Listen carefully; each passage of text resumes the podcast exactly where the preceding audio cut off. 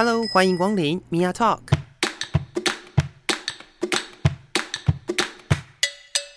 每个人都是有趣的书，有着独一无二的故事。一杯咖啡的时间，与你分享生活点滴。Hello，各位亲爱的朋友，我是 Mia。今天我们邀请了我们的老朋友润南，欢迎润南。Hello，大家好。哎，我是润南。突然间停顿了一下，心脏停了一拍。没有，今天我们要聊的一件事情呢，就是要恭喜润南，你们今年呢真的是呃获得蛮多的荣耀的。希望不是唯一的一年啊！不不不，不会不会，这是一个好的开始啊！对啊，就是你们那个声声入耳的团队。呃，先获得了广播金钟奖的那个商品类广告奖，对，对对，然后呃，后来呢，又用慢慢会慢慢变好的，然后去入围了卓越新闻报道奖的 Podcast 奖，对对对，是，所以呃，今天呢，我们想要来聊聊的就是这个。不是商品的部分，这也不能打广告嘛？大家大家期待的商品吗？没有，其实呃，我想要聊的就是卓越新闻报道这一块了。因为呃，我自己知道，除了会慢慢变好的这个节目有在汉声播出之外，其实我觉得呃，你在做这样子的一个节目的时候，其实你有带着一个目标，嗯，对，然后它是一个在关怀长照关怀。照顾者的一个节目，可以这么说吗？对，因为我自己本身就是这几年变成一个照顾者的角色，就是我父亲中风嘛。是，那我也不是主要照顾者，主要照顾者是我妈妈妈。嗯，那但是我就是也蛮长时间的回去陪伴他们。嗯哼，嗯哼，对，所以我就发现说，哎、欸，其实整个社会，一方面我们已经进入了这个高龄化的社会，然后平均每个人要卧病的时间，就是从生命到死亡。越来越长了，是，就是要接受维维持生命的时间很长，但是他有没有办法自理这件事情，就是另当别论。对对对，嗯哼。所以，我们整个社会的确就是在面对呃，每个人都要面对长照这件事情。嗯哼，不管是你自己或者是你的家人，其实都。像我这个年纪，嗯，我觉得我是稍早了一点哈，嗯，对，大家可能都还年轻，四五十岁的时候才会进入到这个阶段，可是我就是比较提早一点，是。对，所以我在这个过程当中就在思考说，呃，我有没有办法，就是把我自己。收集到的一些知识和资讯，嗯哼，或者是一些连接出去的东西，我能不能分享给这些一样在面对呃家里呃生病的照顾者们？嗯哼，然后想要透过这个广播的形式来跟大家做个陪伴。嗯嗯嗯。是，那这一次入围的这个主题，我一定要看着念，因为它有点困难。它很长，我知道，我一非得要看着念，请大家接受我朗读它。第一个是被隐藏的声音，台湾老年同志长照的不平等与困境；另外一个是同志长照观点下的多元共融，丹麦与荷兰的欧洲经验与台湾在地化探讨。听起来都好像是博论或硕论会出现的题目。对对，你们当初在设计这个题目的时候就有这个打算吗？其实我们一开始就是想要透过这两集来探讨这个议题了，uh -huh. 就是同志和长照。是，那就像刚刚说的，其实每个人都会面对长照这个议题，可能你自己是需要长照者，嗯嗯嗯，或者是你的家人。是需要你去照顾的，是就不管怎么样，我们都是进入了这个体系里面。是是是。那这个体系每个人都会遇到，也就是说，同志也会遇到。没错，对。所以我们那时候有一个呃有趣的的想法或者是出发点啊，就是觉得说，现在同婚已经通过了，嗯，我们终于可以来好好聊其他的议题，其他一样重要的议题。嗯嗯嗯对，我们开始可以想象同志可以结婚。那同志可以结婚，也就是说同志有也可以变老，对，会变老，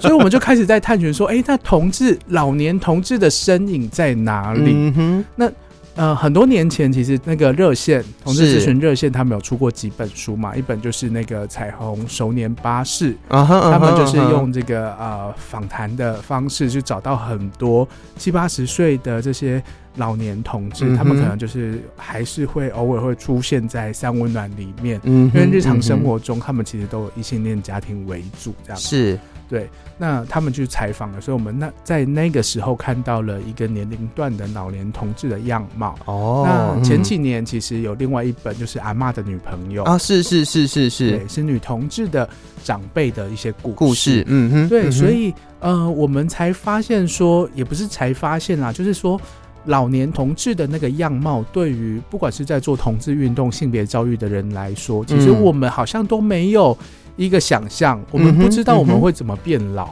哦。对，因为在现在我们所谓的常态家庭当中，大家会期待的所谓变老的感觉，就是你有呃子女的照顾，然后你有各式各样的，就是就是感觉好像一代传承一代，然后把这个养儿防老啊，对对，对，对，对，就是有人会撑住你这样子。是是是是是。然后呃，虽然我们现在讲少子化嘛，但是。但是这样子的一个常态的概念跟价值观还是持续的在我们的社会当中，所以其实同志的老年的经验就不会被放在这个当中，哎，是，他就直接被遗忘了。对，而且这个有一个很大的问题和状况是，嗯、呃，我们在节目里面访谈那个王征勇教授，他其实有提到，就是同志社群内部也是没有这样一个 role model，所以它会导致其实同志本身是很害怕变老的。哦，oh, 我们不知道未来可以怎么生活，我们没有一个优雅老化的形象，嗯哼，所以我们总是不断的在做医美。如果大家有去今年同志游行的话，你会发现那个摊位啊，大概三分之一是医美吧？对，还还有泌尿科。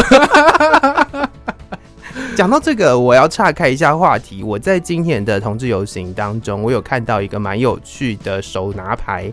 它上面写“你也会变老”，嗯。然后关心要趁早，没有啦。他说你也会变老，他说吵屁吵，阿姨有经验有钱，你有什么？你有一天也会变阿姨。对对对，我觉得这也是一个还蛮有趣的概念，就是呃，因为我自己在念研究所的时候，我们之前很早很早，大概硕一的时候吧，就是我的一个老师很有趣，他在班上就提到了一个很好笑的潜规则。他说：“男同志的要求很高，男同志的标准很严苛，超过三十岁就叫老 gay，是，就这样被同意了。三十五岁就是超老，对。然后我们整个 就是呃，全班的那个男同志族群们，大家就是点头如捣蒜呢。然后其他同学就没有办法理解为什么哎，因为很多时候这样子的一个想象对于大家来说是陌生的。嗯，嗯对，就是你不知道你在。”因为大家在所谓的社群上面看到的，也多半都是大概二十几岁到三十岁这一个阶段的人很活跃，但是在那之后的人呢？是他们去哪里了？了对，他们去哪里了？然后这个也会，呃，当然三十岁以上还不用到长照的地步，但是我觉得，呃，在这样子的一个环境当中，其实就会就像你讲的，其实大家没有一个呃 role model 可以去知道。未来会怎么样？嗯、未来可以怎么生活？没错，没错。嗯、然后就会开始就是抗拒自己变老，害怕自己变老，嗯、然后也会去讨厌老人。是。对，我觉得讨厌老人这件事情是很可怕的事，大家不要这样好吗？你都会变老的。是是是是是，对，所以因为我自己在呃几年前就是开始参与这个守天使，嗯哼，所以我对于障碍或是老年的议题其实都不太陌生，嗯哼，对，所以在这段期间就是又衔接家里的议题，所以就是做了这两集。那我会觉得是说，呃，除了刚刚说的，就是同志社群会害怕变老。可是我们还没有老的这个过程，嗯嗯嗯，我们会变成照顾者的角色，是对。那同志照顾者，他又是一个很有趣的一个议题哦。怎么说？比如说我自己就深有所感，就是说，我当年十八岁成年之后，考上大学之后，是拼了命的离开家里。哦，我可能是不被家里认可，不被家里接受，也没有资源去跟他们做互动对话。嗯哼，对，然后我只能逃。那逃到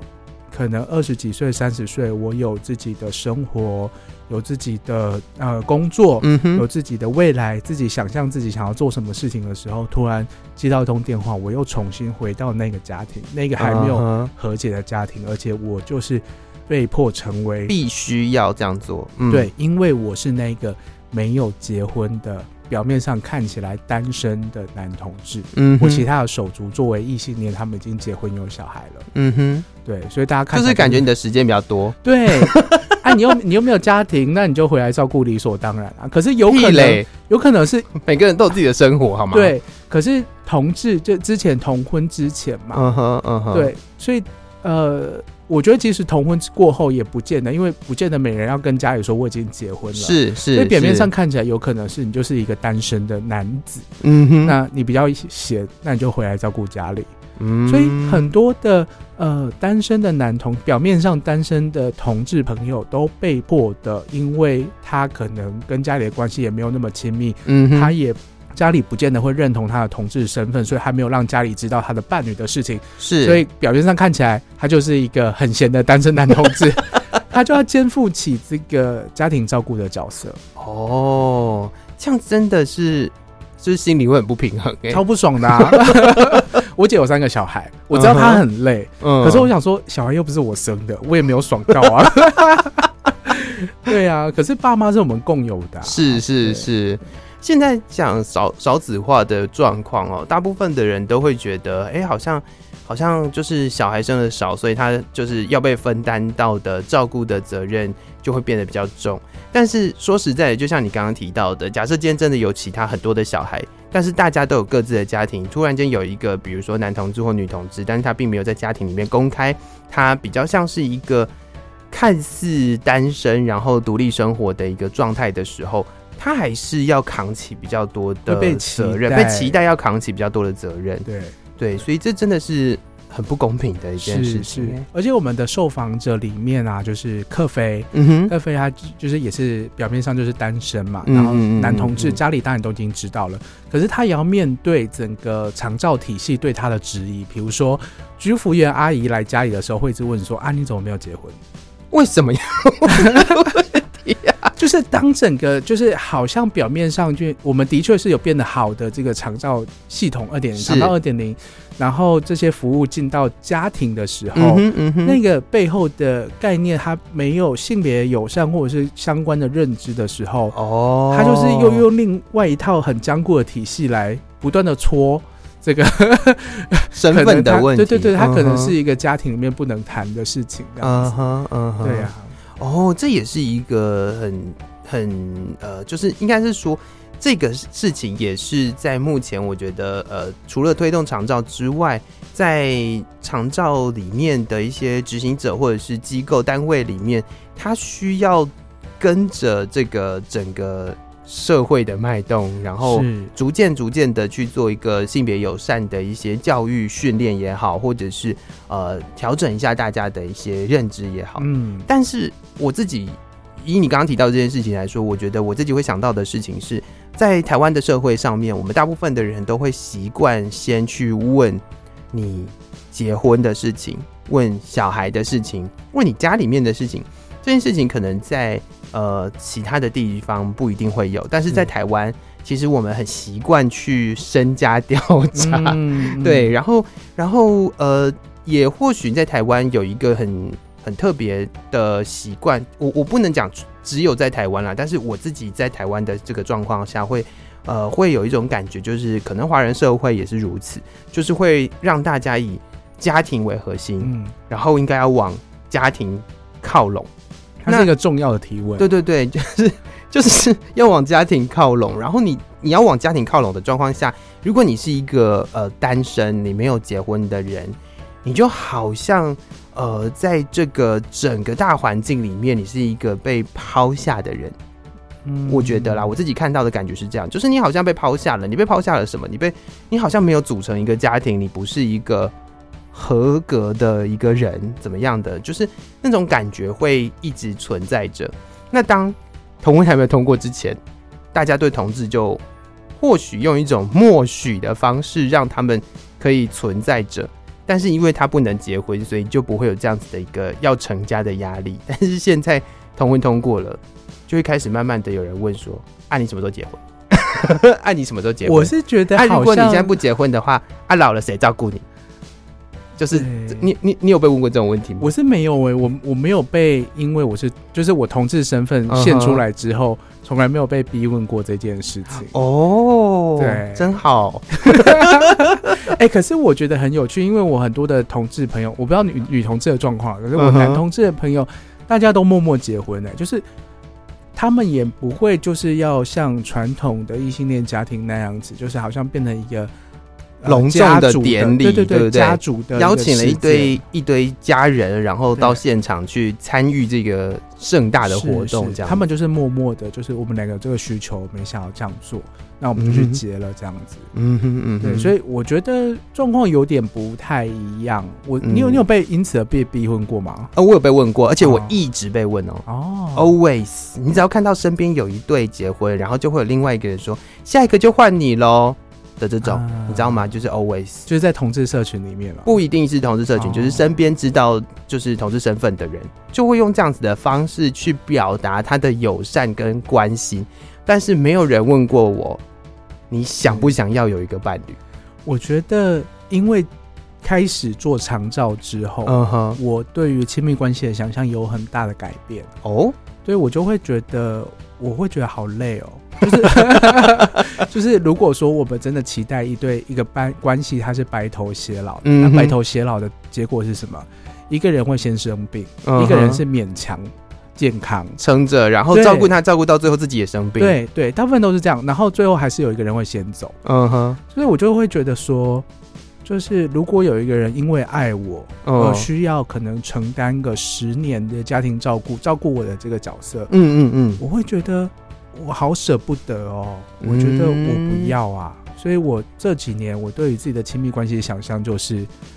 呃，我就单身就好了。我我我很重视关系，我很我很在乎在乎我的人，可是我不希望他们因为爱我，然后就要牺牲那么多，嗯哼嗯哼嗯哼，去背负这样子的一个压力。没错没错，而且如果你不是一位照顾者，其实你没有办法去想象那个照顾者他在面对。呃，被照顾者的时候的那种压力跟困境，嗯，因为有的是，比如说像呃，因为我妈妈本身是做看护的，嗯，对，然后呃，主要是那个老人养护的这一块，所以呃，我有看过她跟比如说像失智的长辈互动，那跟失智的长辈互动真的是好辛苦哦，你每一天都要好像重新再。跟他互动，再认识他，然后你要每一天再重新的跟他解释你现在在哪里，建立关系，然后对，每一天都要重复做这样的事情，而且有的时候他可能呃会有一种很像就是回到变成小孩的状态，然后无理取闹。嗯，那在这样子的一个状况底下，你可能呃一天、两天、三天、四天，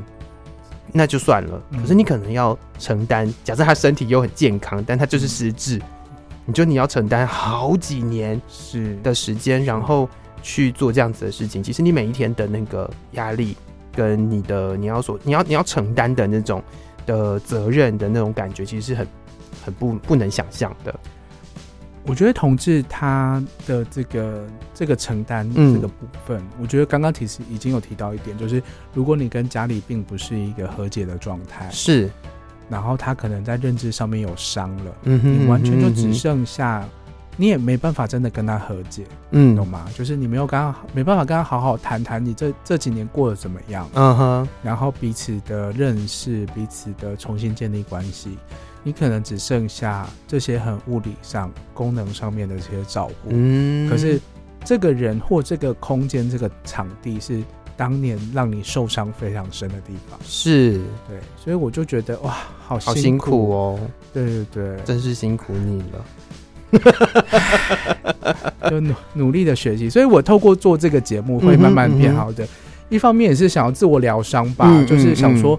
嗯，大家都怎么过的？然后有没有什么更好的方法在调试自己？然后周遭有什么资源我可以带给大家？嗯哼，嗯哼，是。那我们刚刚聊到大部分都是以在台湾的这个背景底下，但是你另外一集的节目其实有谈到，就是在欧洲的、嗯、呃，因为欧洲基本上我们的认知就是欧洲在某一些国家在呃，不管是照顾也好，或者是可能从小到大的照顾都。做的相对完善，然后他们也呃包山包海包了一大堆东西的这个状况下，那在你自己在做这一集的访谈的时候，看到了或者是你邀访到的来宾谈到了这一件事情。在欧洲的这样子的经验，跟台湾目前所做的所谓的长照二点零之间的关联，或者是这个比较上面，你有什么样的感想呢？我觉得非常有趣，因为我们大部分主要的做北欧国家的，是是是，就是包括就是呃呃丹麦，嗯哼，和荷兰这样子，是两边的经验都给我们很多很有趣的看法。其实他们的制度也都跟其他的社会条件有关系。嗯哼，当然一方面他们是社会福利国家嘛，是是是，所以就像你刚刚说的，其实很多的资源和照顾都都投入蛮多在这方面。就是从小到大，其实他们都有蛮多的资源在上面的。对对对，嗯、我觉得有一点是也是跟守天使这样的一个经验去看到的，嗯、就是说。他们也会把障碍者，呃，就是比如说受服务者怎么讲，就是这些老年人，是他们的性这件事情是、嗯、呃很很重视的哦。对，所以啊、呃，也也不是说，也不是说非常 怎么讲，知道怎么解释，就是说他们会把性的需求就跟吃饭、洗澡的需求是。一样的，就他们并不是一个去避开他的状况下，而是而是在他的社会服务、社会福利跟照顾的这个呃制度当中，其实就包含了他们的几乎所有的需求。意思是这样，对对，就是说，比如说呃，这些照顾者他是可以喂他吃饭的，他可以提供一些。准备餐点啊什么的，嗯，可是当他有提出性的需求的时候，他也是可以提出性的支持的服务，不是说他直接帮他服务，是、哦，而是比如说就是他有资源可以去做这件事情。对对对，有可能是他可以不避讳的说，我可能需要你帮我拿一个按摩棒，嗯哼，他可以把他的按摩棒拿出来清洗干净，然后。呃，在安全的状态之下，留一个空间和时间给他，嗯哼，然后跟他说，我可能三十分钟后再回来，嗯哼，或者是在一些国家，他们的性服性工作它是合法的，是。对他也可以就是帮忙媒合，就是找性工作者来到这个空间里面，嗯，然后他也可以跟他说，哦，这个障碍者或者是这个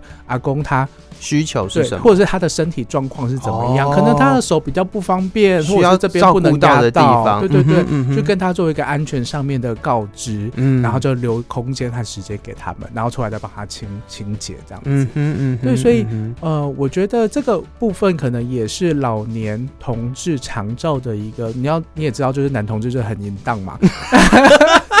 好突然，开个车。同意，那我们老了之后。为什么不可以淫荡下去呢？可以，可以。对，所以我对我来说，就是性这一块的服务，在长照里面，可能也是我一直很想要 push 的东西。嗯、所以把这样子的经验和故事也放进我们的节目里面。哦，其实，在这样子的一个就是经验底下，我不晓得听众朋友们有没有同样的感受哦。就是我们把通常啦，就是呃，在读一些。研究或什么的时候，我们当通常都会有人提到说，比如说我们大家都会习惯把老人跟小孩去性化，嗯，比如说就是哎、欸，他们就觉得这些人就是必须要活着就好了，然后好像只要吃想那么多干嘛？可以睡就好了，为什么还要有性的需求，对不对？然后或者是有人会觉得说，哦，可能年纪太小，然后你根本就不知道这是什么啊，那为什么你会有这样子的需求，类似这样子的感觉？然后这个时候的，呃，应该说，现在我觉得逐步逐步有更多的人去关心这样子的议题，嗯，然后会知道说，其实，呃，这也是你生活中的一部分，然后他们也是需要被被满足、需要被支持的，嗯，对。那这个，哎，我觉得蛮有趣的耶。其实我因为我不晓得欧洲的状况是什么，然后，呃，在在这样子的一个比较之下，就会想到，其实，嗯、呃，前些日子。在我们熟悉的那个那叫什么？荣民之家，对，新竹的荣民之家有开设一个所谓的荣举室哦呀，oh, yeah. 就是举光远地的举。荣举室，对，然后他提供的服务其实呃要讲是性的服务嘛，其实他就是提供你一个私人的空间，就是你可以申请一个空间，申请某一段时申请那个私人的空间一段时间，然后呃你可能可以。嗯，因为我们现在在台湾性工作其实并没有合法，所以他他可以是带你的家人来，嗯，就是你可以你可以带你的家人来，或者是你自己可以呃想想用你自己的方式去解决你的需求，嗯，然后但是这个空间就是属于你的，对，就是逐步逐步的开始有人注意到这件事情，虽然它现在还不普及，但是我觉得有人看到或者是有人注意到，甚至是你们做了这集的节目，可以让更多的人听到，也是一个我觉得还不错的事情，嗯，然后也希望它可以继续再推展下去。我觉得国外的经验，嗯，那个那边。我觉得我稍微回到就是台湾的一个经验了，就是我们访了蛮多的呃，就是那个机构啊或者是什么，他们大部分的给我们的回应都是说他们是对任何人都友善，任何人都可以来。可是再问他们下一个问题是说，你们有服务过同志吗？嗯，他们都说没有，是没有还是不知道？是看不到哦。而且应该是说，其实对于一个同志来说，当我呃，离开原本的网络支持，嗯哼，我身旁朋友可能都已经老死了，嗯哼，嗯哼，嗯哼，然后进到一个我生活起居都要被照顾的状况，对，然后都掌控在别人手中的时候，我要怎么出柜？哦，我我出柜的条件可能是更严苛的，我要确认这些人他们是友善的，而且是有有这个认知的，嗯，所以所以大部分的人像。呃呃，在节目中的受访者他说，就是其实我后来才知道，其实都是我以前也都见过面的一个长辈，嗯哼，就是呃开酒吧的一个、嗯、呃前辈啦，对对对，他后来就是车祸啊什么的，原本开了几间酒吧，后来就是也是穷途潦倒，然后要住进安养机构这样子，嗯哼，嗯哼，那他们每一次去看他的时候，他都要，因为他到里面的时候，他也是你知道吗？就是年轻气盛，就是壮年时期，就是一个。呃，可能都有很多年轻弟弟都会围上来的那种意气风发的的 gay，可是老了之后，要假装自己是异性恋，住进安养机构，然后趁朋友来的时候帮他就是补充这些 G 片啊什么的。哦，对，所以呃，这个经验其实也不是只有台湾有，而是像比如说像是呃澳洲的这些老年同志的研究也都会看到，就是他们早期呀、啊，就是呃会去。第一次上街头，嗯，同志游行的时候，其实那时候是被被警察打的。哦哈，对，所以他们在进入安养机构的时候，他们就是可能有些失智的状况，他们其实看到这些制服的人员，他们是恐惧、恐惧的，或者是情绪反应是很激烈的。是，如果你没有这些概念或者是意识的时候，你其实会觉得说，这老还灯啊，就是，哎、嗯欸，这个可以讲吗？可以，可以，可以，这个就是，就是怎么讲，就是。你为什么那么奇怪？是，可是当你知道说他们是当年站在街头第一线被警察打的同志，然后抗争自己权益的这些人，嗯哼，你大概就可以可以更有包容性，更可以理解他们的状况。嗯，所以这就是说，我们会觉得说，我们现在的机构，它现在没有那么的足够的友善，或者是没有人去宣称我是友善的机构。哦，会让很多的同志，即使进去这些机构的时候，老人安养中心的时候，嗯嗯、他们是不敢出轨的。嗯哼嗯哼，我觉得这个有一个呃，我自己看到的一个蛮蛮有趣的点啦，就是除了你刚刚提到的这一块之外，我觉得又讲回我刚刚讲去性化这件事情，为什么？因为大家都会觉得出柜这件事情，似乎是因为你在某一个状态下，你在可能呃。青壮年年轻的时候，你需要有一个交往的对象的时候，才会才会需要去做这样子的一个宣称。当你年年纪变了很老了的时候，你需要出柜吗？然后你还想要在那个时间，你想要再交一个，比如说男朋友吗，或怎么样吗？就会有给人家这样子的一个感觉。我觉得这个其实是呃，也是其中的一个原因之一。我认为它其实也会有点像是说，呃，就是。就就好比你说的嘛，就是男同志就比较淫荡一点，所以 就他他有可能会让别人觉得就是哦，那你你当然是第一个可能不会觉得老还点，你可能会觉得你老不休，嗯，就是你可能又想要怎么样怎么样，但其实有什么，就是老人的生活好像就只剩下那样子，就是吃跟睡看电视，可是不要啊，我不要啊，当然呢、啊，就是就你你一开始有提到一个优雅的老嘛，嗯，就这件事情蛮重要的，因为很多人其实呃就是。老年人并不是只有一个样貌，嗯，对，他每一个人其实都有他自己的需求所在，所以我认为宣称自己或者是呃去公开自己是一个性别友善机构的照顾机构的这件事情，其实真的非常的重要，哎，要让大家知道资源在哪里，然后要让大家知道，呃，接下来的路可以怎么走。嗯。其实现在的政府法规是有要求，就是这些机构或者是居服员，嗯哼，这些呃长照的照顾者，他们要上一定时数的这个性别相关的课程。嗯，那当然有一些机构他们开的课就是你要，就我懂，就是性骚扰啊什么，这个 当然也是重要的。我懂，对。可是就是开始慢慢的，也有一些机构他们会开这个多元性别的相关课程，嗯嗯，我是觉得也是蛮好的。是，所以就是我刚刚提到的，我觉得。呃，就是在这个有这个照顾的能量，但是在这一些照顾的居服员来说，或者是这些机构里面，他们的教育训练，他们对于性别友善的这些知识够不够？嗯，或者是他们认不认识？他们知不知道该怎么样去呃去去做一个互动？嗯，对，我觉得这这也是现在逐步要慢慢的去做的事情。而且这其实长照的服务蛮复杂的啦，就是说你也不是只有。呃，要进到机构里面，你可能也是可以会请人到家里面来，就是居家照顾的，对对对，嗯、或者是来几个小时而已的那一种。你说那个那叫什么？呃，哎、欸，突然间忘记它一个专有名词，叫做喘息喘息喘息服务，喘息服务。对，喘息、服务也有很多种啦，就是说你也可以申请，它是陪伴你去走走一段路，去看医生什么的，这些都可以。对，那那如果说今天是你跟你的 couple。两个人老去，然后申请这样的喘息服务的时候，嗯、你也不知道来照顾你们的人，就是掌握那个氧气瓶可不可以，到底是不是友善的时候，哎、欸，你只能把彩虹旗收起来啊，好可怕哦！啊、这样想一想，好可怕哦。是啊，因为 就是我自己没有那个呃，可以去跟他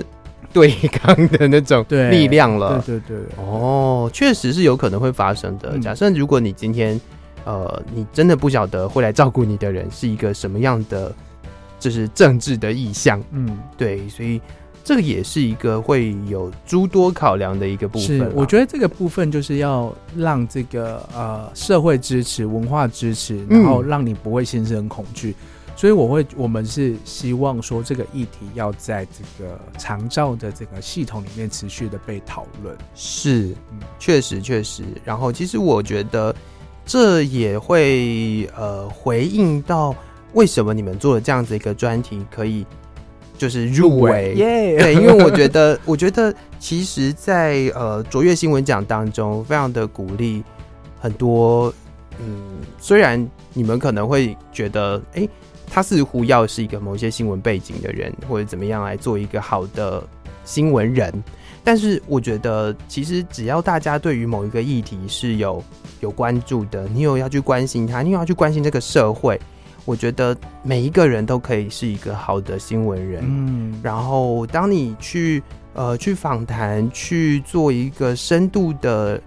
的一个报道的时候，它就可以变成是让更多人了解这个议题的一个管道。是对，是这就是很重要的一环，而且我觉得这个也是。呃，现在我们在看到台湾很多人在呃在提倡一些新闻的质的时候，我觉得这是很重要的一件事情。就是台湾并不缺少就是有质量的新闻人，